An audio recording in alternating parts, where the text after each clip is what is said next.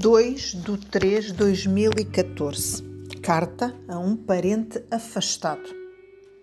Não te conheço bem, não nos instruímos bem, sei de ti pelo o que fazes, no que trabalhas. Afinal, não somos só palavras, também somos obras e definimos-nos, sobretudo, pelo o que executamos e as atitudes que tomamos na vida.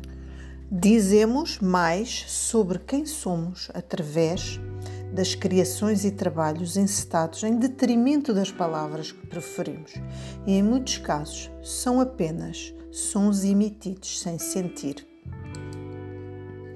Tive informação. Lamento a tua ruptura e fracasso matrimonial, e como tal, deve ter afetado a tua autoestima e crença no próximo. Acredito que nascemos para determinadas realidades e não vale a pena fugir delas. Não vale a pena tentar constantemente para a obtenção de uma benesse que provavelmente estamos vedados desde o nascimento. Tentei também ter êxito em determinados campos da minha vida após vários malogros. Percebi que não estava fadada para tal. Por outro lado, como sabes, muitos cantores famosos tentam êxito e fama para depois a conseguir ao lado de um preço muito alto que os leva à morte. Isto apenas um exemplo. Continuar numa quimera irreal só irá trazer tristeza, desalento e amargura.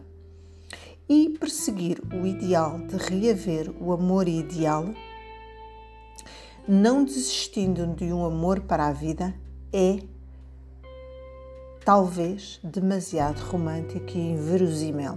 Nada no cotidiano é perfeito, já que vai submergir na banalidade dos dias e das horas compartilhadas entre o cheiro dos cozinhados e a urina esquecida no fundo da sanita. Para que catar ideais que apenas servem para aconchegar uma almofada de ilusões à noite? E viver por alguns instantes uma outra vida que não é a verdadeira. Todavia, após essa tripa inventada nos recantos do teu cérebro, mais tarde ou mais cedo, terás de retornar à realidade que nunca te desampara, tal qual um cão fiel.